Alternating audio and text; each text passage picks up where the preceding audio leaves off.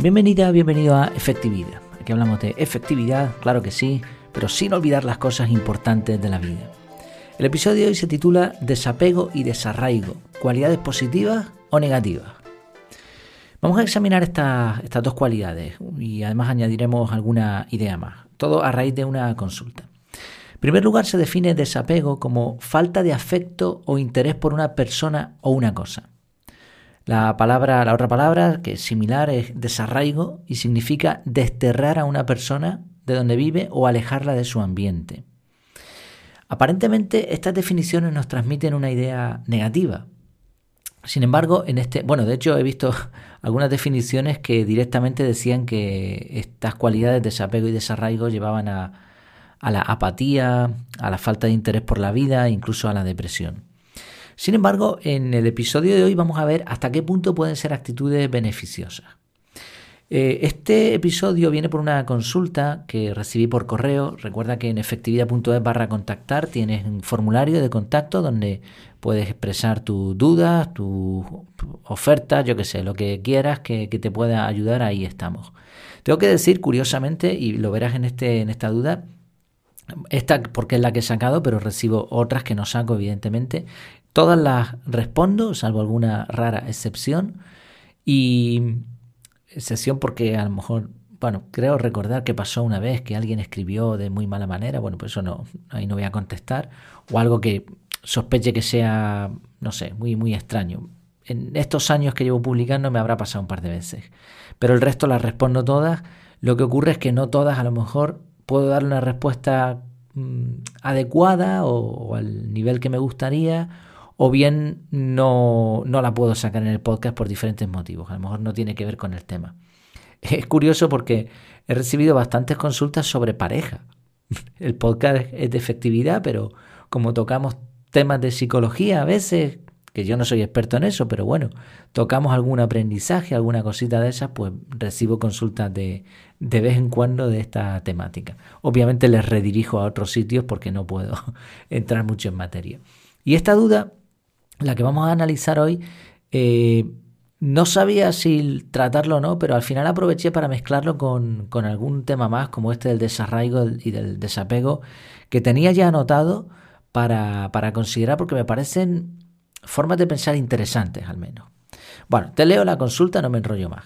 Eh, decía, hola, buenas tardes, hace días me puse en contacto. Sí, de hecho me, hizo varias consultas sobre eh, organización personal, de, sobre todo temas de archivos. Dice, y aunque escuché algún podcast, no sé muy bien si tenéis alguno específico para cuando se ha dejado una casa en la que has estado nueve años y por cobrar menos sueldo y por no tener tanta disponibilidad para ir, dejé la casa y con ello mi independencia. Me hace sentir como un duelo que he de pasar, no sé, así lo siento.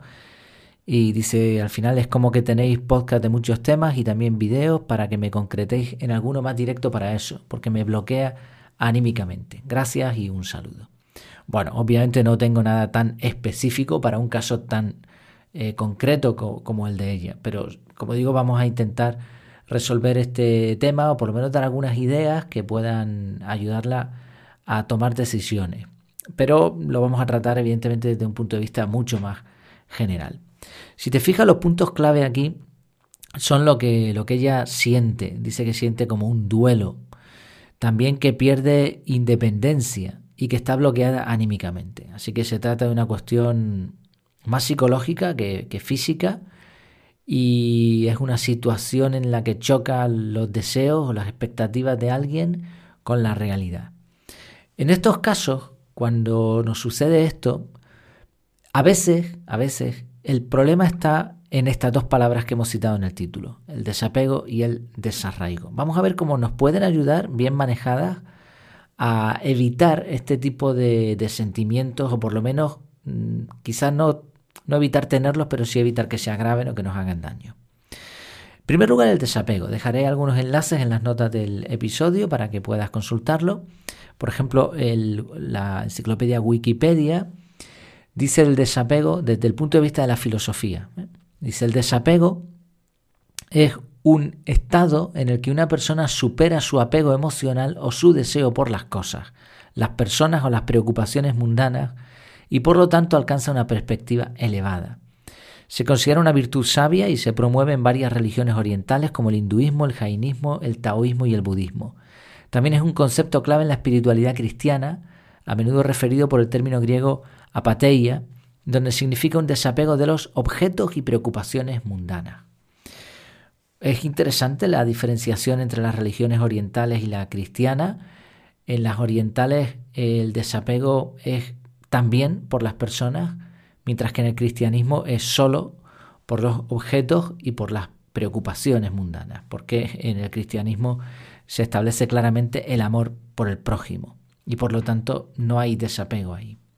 Entonces el desapego es por los objetos, una vida simple, no amar el dinero, no amar los objetos, pero sí amar a las personas y no preocuparse demasiado ni por el futuro ni por los problemas. Esta es un poco la, la perspectiva cristiana. Bueno, yo creo que este desapego es muy positivo cuando se refiere a las cosas, de forma equilibrada, por supuesto. Se entiende perfectamente que alguien ame un objeto, no por el objeto en sí, lo que está amando no es el objeto, sino lo que representa. Eh, si tú tienes una fotografía que te recuerda un momento muy bonito, incluso de alguien que ahora mismo no está contigo, evidentemente tú no amas la foto, Amas esa foto por lo que representa. Y no hay nada de malo ahí. Y esto puede ocurrir con cualquier objeto. Hay objetos, hay pertenencias a las que les tenemos cariño. Esto no tiene nada de malo, como digo, de forma equilibrada, pero sí, y, hay otro punto también, hay también objetos que, es que no es que los amemos por lo que representen ni por lo que son, sino por lo que nos permiten lograr. Yo tengo mucho cariño al ordenador, porque me permite hacer muchas cosas. Pero si me faltara este ordenador en particular, bueno, pues no derramaría ninguna lágrima, me compro otro y punto. Si se puede. Un móvil puede ser muy útil, una herramienta que lleva contigo mucho tiempo, o incluso algún objeto que te ha, que te ha marcado en una circunstancia en particular. Hay gente que, guarda algunos objetos como recuerdo de una situación también, ¿eh? no solo de personas. Bueno, esto no tiene nada de malo, evidentemente. Yo creo que que estamos hechos de alguna manera para, para poseer en cierta medida algunos objetos. Creo que esto es parte de nuestra esencia. Ahora bien, vivimos en una sociedad tan consumista que nos intenta hacer creer que somos más felices si tenemos más. ¿Por qué? Porque obviamente con esa forma de pensar vamos a comprar. Sí, es una estrategia de marketing. Pero en realidad no necesitamos tantas cosas y las cosas no nos van a hacer felices. Y esto se, percibe claramente cuando sucede algo traumático. Por ejemplo, hace unos meses atrás explotó el volcán en la isla de La Palma, aquí en las Islas Canarias, y se llevó por delante la lava eh, casas y casas y iglesias y de todo se llevó por delante. Fue un auténtico desastre. Y algunas personas se lo tomaron muy mal, muy mal, porque era la casa que habían construido, porque tenían muchas vivencias allí y es perfectamente comprensible. Es como decía en el comentario de, esta persona ¿no? que me escribió, como un duelo. Vale. Había otras que se lo tomaron muy bien, por ejemplo había un matrimonio mayor que se fue con todo lo que pudo sacar de la casa a un barco que tenían en, en el muelle y estaban tan tranquilos, era impresionaba un poco su forma de pensar. Entonces, como vemos, aquí hay, salvo ese duelo inicial, hay dos perspectivas, ¿no? Las personas que aman los objetos van a llorar esa pérdida y lo van a pasar muy mal. Las personas que son más desapegadas no van a tener tanto problema. No, no podemos confundir eh, este apego o desapego por los objetos con las personas. Como vemos, en cuanto a las cosas, yo creo que hay cierta ventaja de forma equilibrada en no tenerle demasiado apego a las cosas y no acumular muchas. Pero es muy diferente cuando se refiere a las personas. Aquí el problema no es tanto el apego o el desapego, sino que no confundamos apego con dependencia. Hay personas que tienen una relación muy tóxica con otras y llegan a depender de ellas, pero realmente no las aman por lo que representan o por sus cualidades o por sus acciones. Entonces el apego por las personas sí y apego por las cosas no tanto. Vamos a hablar del desarraigo porque como veremos se complementa bastante. Eh, pondré otro enlace también en las notas del episodio. Desarraigo es, según la Wikipedia, la pérdida o corrupción de las raíces sociales y familiares, sufriendo la identidad personal un extrañamiento pérdida de sentido vital, cultural y social. El desarraigo repercute en la vida emocional de las personas y los grupos sociales. Y ahora eh, explica causas de desarraigo forzado, porque fíjate que la propia expresión te dice que es desarraigo, te estás arraigado y te quitan esas raíces. Pero ahora añade otro párrafo interesante la misma Wikipedia y dice, hay causas de desarraigo temporal, como realizar estudios o formación en otros países, desplazamientos individuales o familiares por cambios en el puesto de trabajo. Sin duda, las causas que llevan a una persona a dejar el lugar donde nació y vivió una parte de su vida, a abandonar sus raíces y su cultura, son muy amplias y responden también a una nueva manera de relacionarse y establecer la vida social y económica de finales del siglo XX y el siglo XXI. Sí, el desarraigo voluntario mm, y temporal puede ser positivo, pero no cuando es forzado. Y por eso esta persona que escribía el correo lo estaba pasando tan mal, porque era, eh, no conozco el caso, los detalles, pero parecía que era forzado. Para eso es importante tener independencia. No independencia de económica, que eso es un, un mito, una falacia. Realmente es muy difícil tener independencia económica total. Necesitamos algo para, para vivir. La idea no es tanto lo que tenemos, sino lo que necesitamos. Cuanta, cuanto más simple sea nuestra vida, más fácil será eh, ejecutar un desarraigo voluntario y temporal sin ningún problema, sin ninguna fricción. Y fíjate que este desarraigo complementa muy bien el desapego a lo material. De hecho, ese matrimonio que comentaba, que se les veía en el barco tranquilos, habían vivido en otros sitios. Y es que las personas que, eh, por lo que sea, de forma voluntaria, deciden trasladarse y prescindir, al menos por un tiempo, de sus raíces, de sus orígenes, suelen enriquecer su vida. Yo creo que todos conocemos a personas que han hecho cambios en, en su localización y que al conocer otras culturas, otras formas de pensar, sus aprendizajes, su vida se enriquece muchísimo. En mi caso yo no puedo hablar tanto porque he vivido en pocos sitios, pero sí reconozco que el hecho de trasladarme de Madrid a Canarias, yo nací en Madrid y estuve hasta los 14 años allí, y bueno, cuando mi familia se trasladó aquí, experimenté muchas cosas positivas. No es fácil siempre, pero cuando examinas en retrospectiva ves que hay bastantes cosas positivas y que evidentemente el disfrutar de relaciones personales con, en otros sitios, con otras circunstancias diferentes, esto te, ayuda a tener una perspectiva muy interesante. Claro, al final siempre tienes que tener una raíz, ¿no? siempre tienes que tener como una casa, un nido a donde volver. Sin eso es complicado. Lo hemos comentado varias veces eh, al hablar de la zona de confort. No se trata de simplemente romper esa zona y salir fuera y quedarte fuera.